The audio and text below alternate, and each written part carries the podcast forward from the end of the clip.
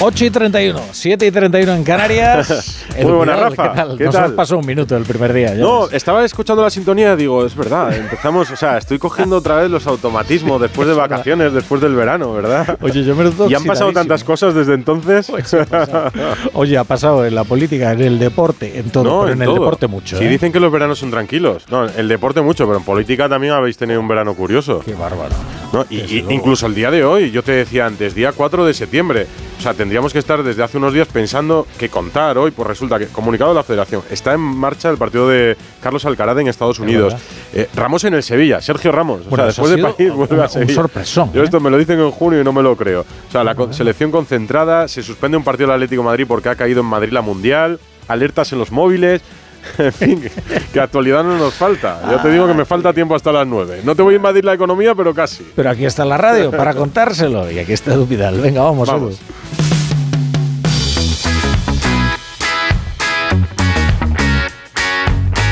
La brújula de Radio Estadio. Edu Pidal.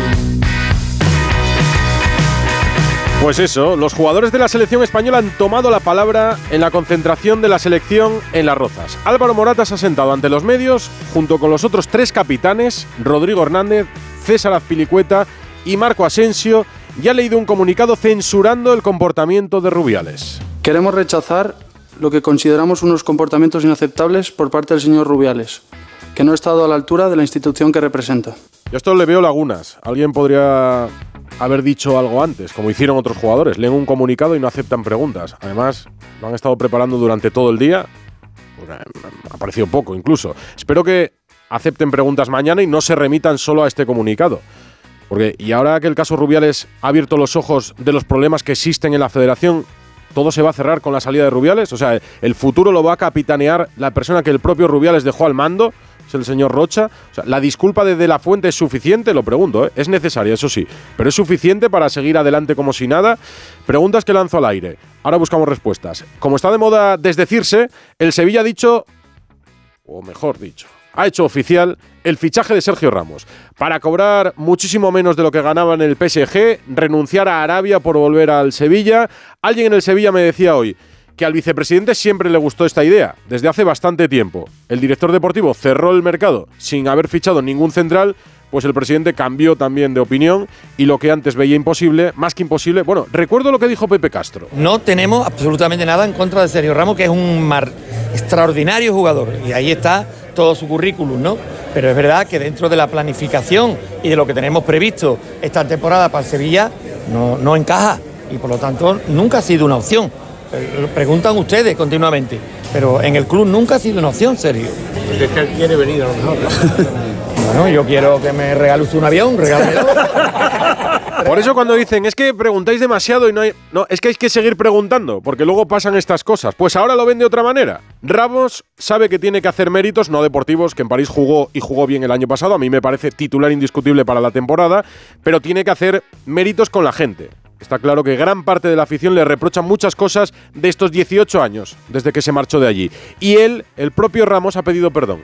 Hoy es un día muy especial para mí, muy emocionante. Por fin vuelvo a casa y creo que he cometido errores y quiero aprovechar también la oportunidad para disculparme en primera persona y pedir perdón a cualquier sevillista que se haya sentido ofendido por, por cosas y gestos que pude hacer en su momento. La, selección, el comunicado de los capitanes y Sergio Ramos son las dos principales noticias de hoy, junto con el partido de octavos de final del US Open, que ya está en marcha en Nueva York. Carlos Alcaraz ante el italiano Arnaldi, pista central de Flashing Meadow, Rafa Plaza, enviado especial de Onda Cero. Buenas tardes.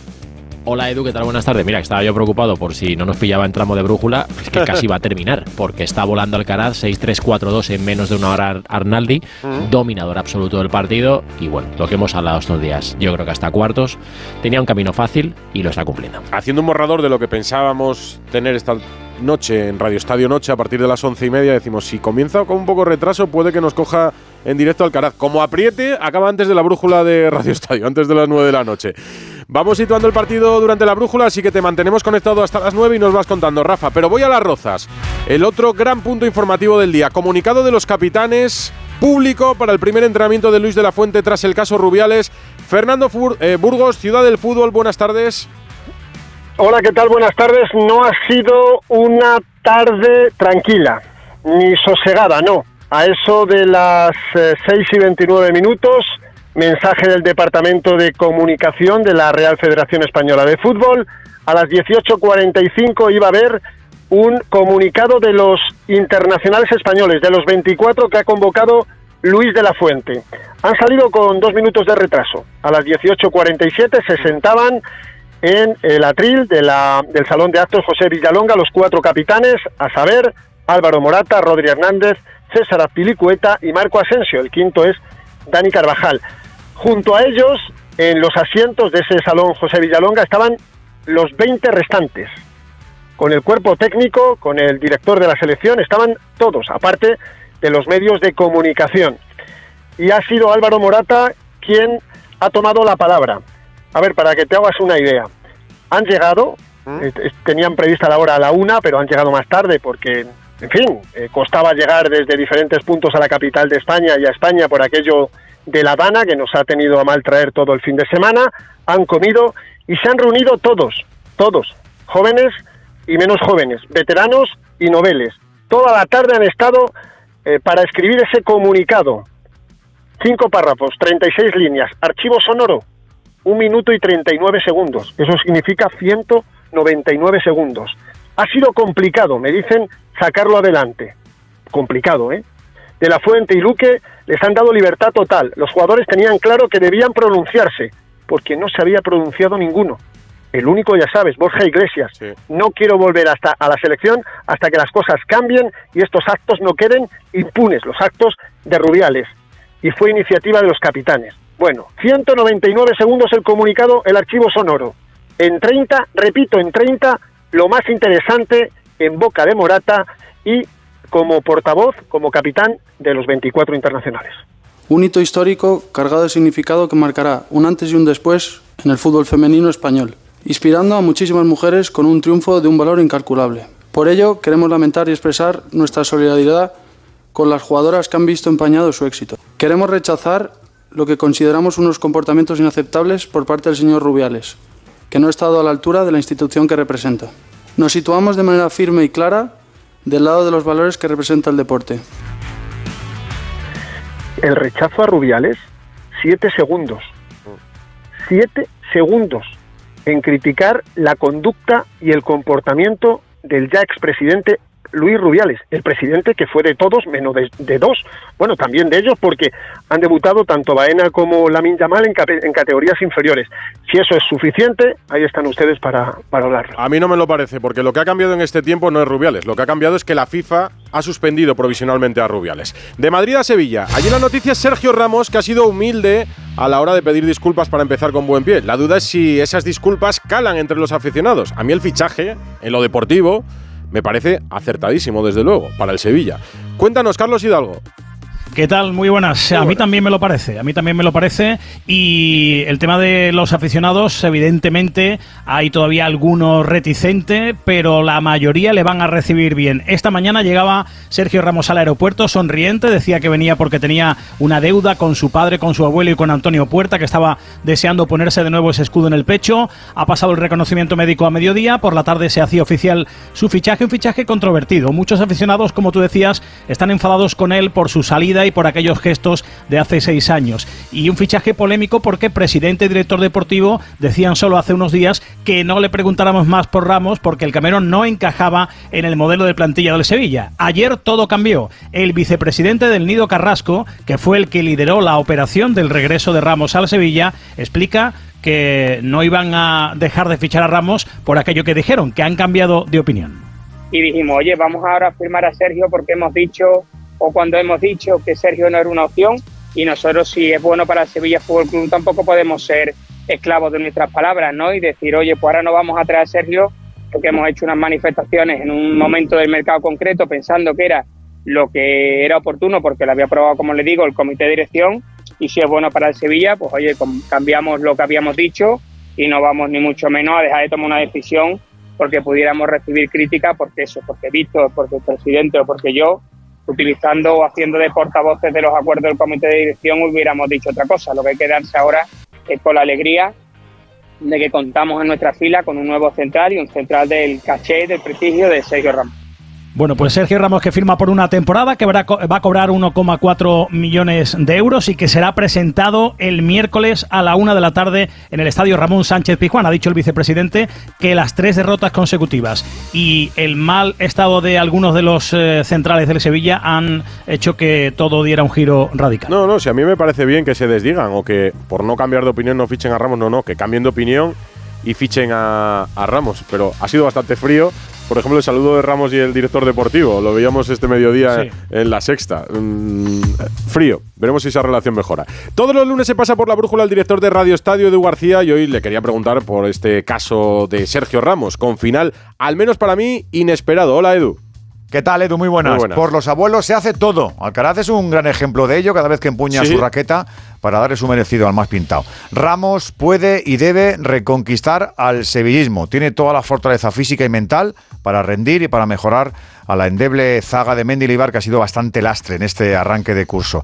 Mi pregunta al aire es saber cómo es la disposición de todos, porque hubo muchos sevillistas silbón cada vez que Sergio se asomaba vestido de blanco por el Pizjuán y mucho dirigente ambiguo que no se esmeró mucho en explicar que lo del silbón para él era una traición y en verdad una pingüe cantidad de dinero entraba en las arcas para construir futuro sevillista. Ramos es precisamente eso, sevillista, y podrá ejercer como tal por Del Nido Junior, que ni Castro ni Horta lo veían y no quisieron disimular su incomodidad en el verano. Es una operación que puede salir bien o que puede retratar a más de uno y hacerlo saltar por los aires. Yo soy optimista, sobre todo por Mendilíbar, mm. pero que se adelante la feria tampoco podemos descartarlo. Bueno, Ramos debutará, si Mendilíbar quieren, un Sevilla-Las Palmas en el Pizjuán tras el parón. De la jornada que ha pasado, la jornada 4 en primera, ha quedado un partido sin jugarse, que es el Atlético Madrid-Sevilla. Ayer en el Metropolitano suspendido por la dana que sufrió, bueno, en realidad media España. En un primer momento yo creo que no se entendió la suspensión, pero después, visto lo que pasó en el resto de la comunidad, que Madrid no solo es el centro, yo creo que aceptan la suspensión y la comprenden. Hugo Condesola. ¿Qué tal, Edu? Muy buenas, tal cual, porque al principio había enfado en el Atlético de Madrid, cuando llega a las seis y media no caía ni una gota, cuando llegaron a las ocho y media no había ni una gota, pero claro, según ha ido pasando la noche, se ha visto cómo estaban las localidades del suroeste de Madrid, etcétera, etcétera, pues se ha ido comprendiendo un poco lo que pasó en esa suspensión con el partido. Pero ahora hay un lío, Edu, que es cuándo se va a jugar el partido, sabes que el calendario está muy comprimido. Eh, la Liga ha puesto una primera fecha, o digamos que ha propuesto una primera fecha que es 30-31 de diciembre. Hay que decir que el día 21-22 de diciembre se juega la última jornada. Hay una semana de vacaciones, con lo cual sería jugar dos días después de volver los futbolistas, con lo cual no creo que le haga mucha ilusión ni al Atlético Madrid ni al Sevilla. Pero claro, si nos metemos en el mes de enero, tenemos 6 de enero Copa del Rey, 17 eh, de enero Copa del Rey, 24 de enero Copa del Rey, es decir, hasta el 31 de enero no tendría fecha eh, para poder jugar ese partido, con una con un agravante que es que el fin de semana del 14 de enero el Atlético Madrid juega frente al Rayo Vallecano en el Metropolitano, pero va a tener que suspender ese partido, aplazarlo mejor dicho, porque está la Supercopa de Arabia. Así que tú fíjate cómo está el calendario. Yo creo que incluso la Liga está rezando para que Sevilla Atlético de Madrid o no se clasifiquen para octavos de Champions o si se clasifican que jueguen el mismo día para la semana que no jueguen poder jugar ese partido. Y ahí se les abriría un hueco porque la verdad que el calendario está apretado. Queda pendiente la fecha para el partido entonces. Esto es la brújula de Radio Estadio. La brújula de Radio Estadio. Dos. La brújula de Radio Estadio. Edu Pidal. Más allá del comunicado de los capitanes, la selección está concentrada en las rozas con noticias deportivas. ¿Y qué destacamos, Burgos? Bueno, entrenamiento eh, inicial, el primero de todos, en el campo principal, el único que va a ser abierto, porque el viernes no tenían claro si lo querían hacer abierto, pero a pregunta de Onda Cero decidió el de la fuente, la misma rueda de prensa, que lo hacía abierto. 700 aficionados, mucha chiquillería, mucha chavalería, mucho niño, y con un hecho curioso. Había cierto temor en la Real Federación Española de Fútbol a que hubiera gente que pudiera boicotear el entrenamiento, gritos en contra de Rubiales, de Luis de la Fuente, pancartas. Bueno, pues han revisado todas las pancartas que han entrado. Mm. No han dejado, por cierto, entrar, entrar balones. Pancartas buenas, bonitas y baratas, para adentro.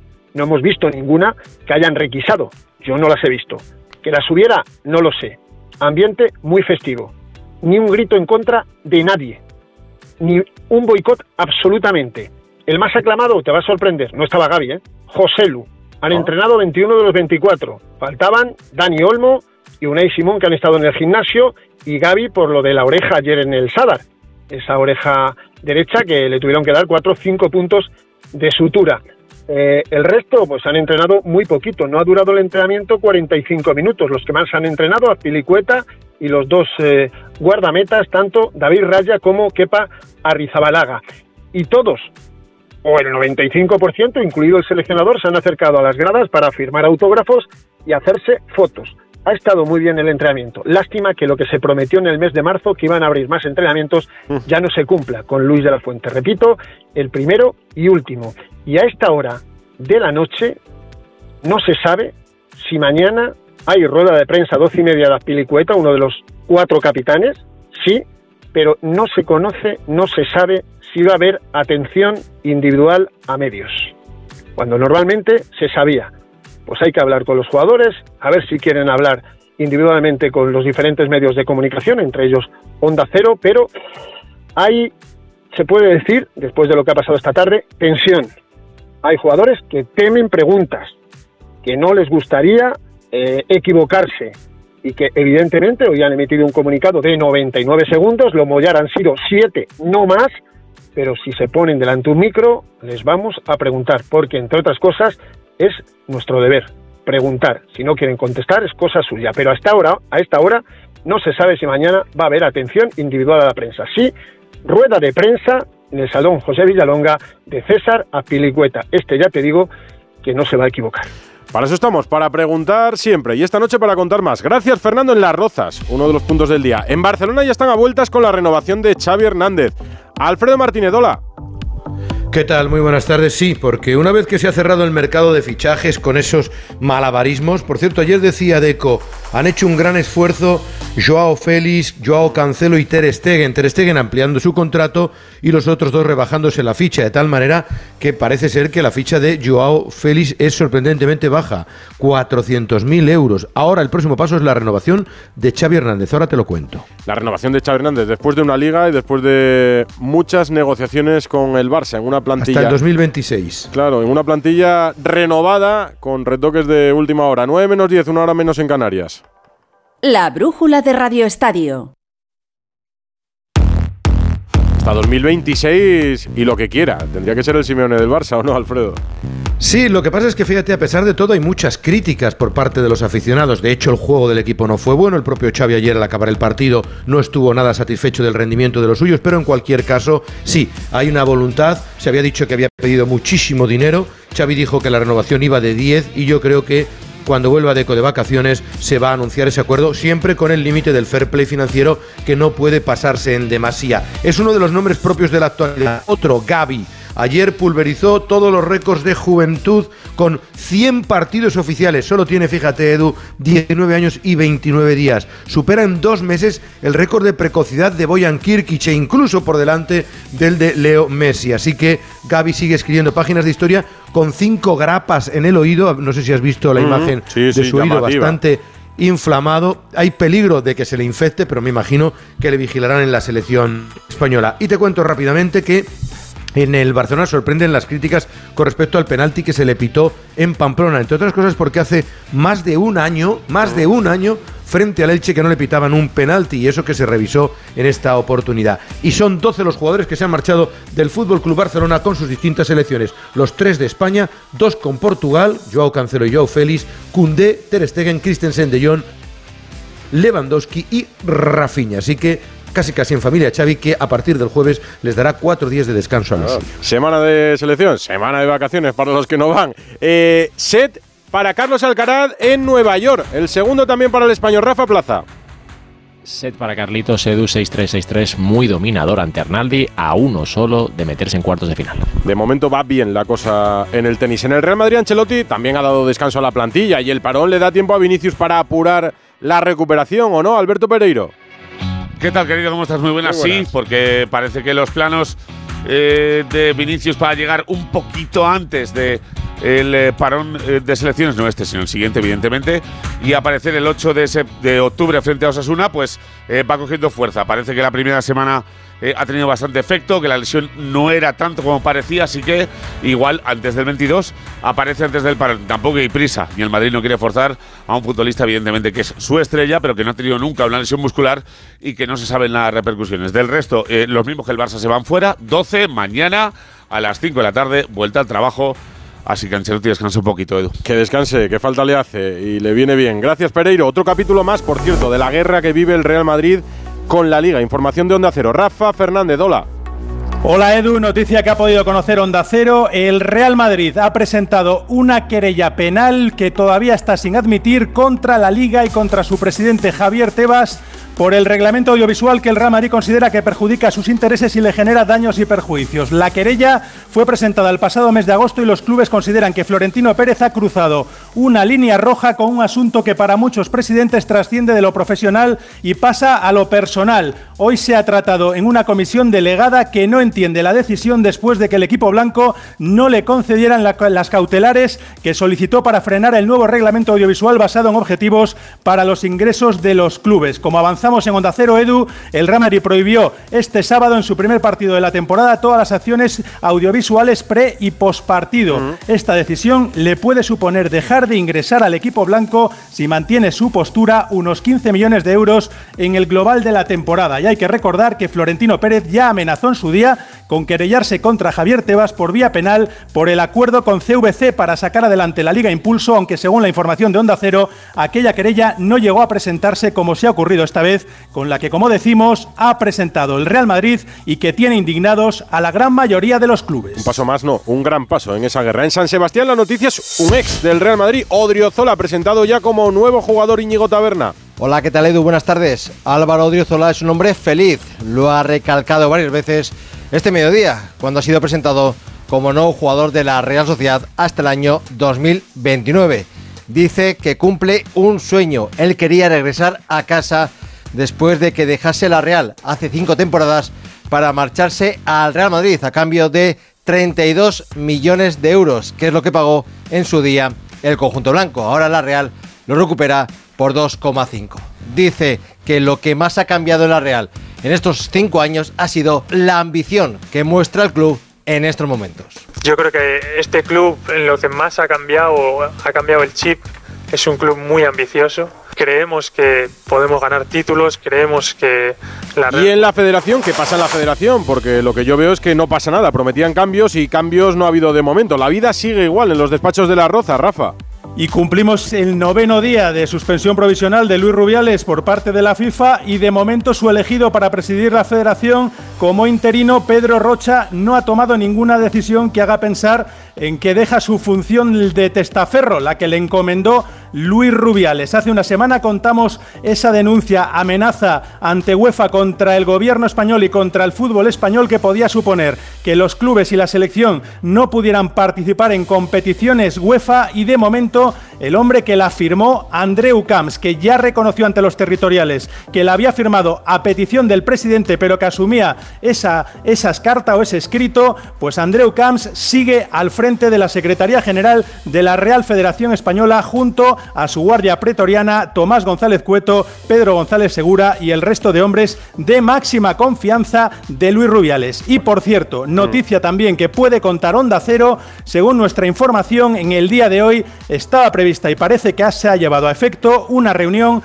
entre el presidente de la Real Federación Española de Fútbol, Pedro Rocha, y el secretario de Estado, presidente del CSD, Víctor Francos, esperemos que sirva para algo, aunque la voluntad del gobierno a veces nos lleva a dudar. Ya veremos, prometían cambios y cambios, como digo, no ha habido ninguno. Más noticias de fútbol, Paco Reyes. Hola Paco. ¿Qué tal? Muy buenas, Edu. El Getafe presenta mañana a las 7 de una tecada a Diego Rico, Oscar Rodríguez y la gran atracción, el británico Greenwood. El joven delantero de 21 años llega procedente del United una vez el club decidió no contar con él a pesar de ser declarado inocente de una acusación de abuso sexual. Hablando del United, otra polémica después de perder anoche 3-1 ante el Arsenal. Su entrenador Ten Hag dijo que Jadon Sancho, un jugador que costó en su día 85 millones, se quedó fuera de la convocatoria por bajo rendimiento y el delantero ha dicho, por favor, no os creáis todo lo que leéis. Polémico fue en su día también Santi Mina, al que el Celta rescindió una vez fue condenado por abuso sexual y hoy está en la órbita de la Sampdoria que dirige Pirlo en la Serie B italiana. Eso es lo que dicen los compañeros de la Gaceta. Viejos o no tan viejos conocidos de la afición. Delanteros como Edison Cavani y Luis Suárez se han quedado fuera de la lista de Bielsa con Uruguay. Y para polémica, agárrate, en la Liga Portuguesa, con el partido Oporto-Aruca terminó empate a uno. La Liga ha abierto una investigación para determinar, y te quejas del VAR aquí, por qué no funcionó el VAR a la hora de revisar un penalti señalado a favor del Oporto. Lo tuvo que hacer el árbitro por teléfono, sin imágenes, y ha pedido el Oporto la anulación del partido. Eso sí, la segunda mitad duró solamente 65 minutos. Alda que están eh, bien España y Portugal para organizar un mundial en 2030. Yo lo apoyo, eh, pero en fin. El mundo sigue como información diaria sobre el caso Negreira y las conclusiones del informe de la Guardia Civil. Carlos Bustillo. Y el titular sería que la Guardia Civil ve confusión en los pagos del Barça a Negreira con el objetivo de camuflarlo y advierte de consecuencias deportivas para el Barça tanto a nivel nacional como internacional. El informe concluye que durante muchos años el arbitraje en España no fue imparcial, que el Comité Técnico de Árbitros tuvo un funcionamiento irregular habla de que los servicios por los que el Barça pagó cerca de 8 millones de euros eran falsos, que había confusión en los pagos, en los conceptos y en los servicios prestados, además de las personas que lo ejecutaron. Dice que la aportación de los investigados es insuficiente, habla de declaraciones incoherentes y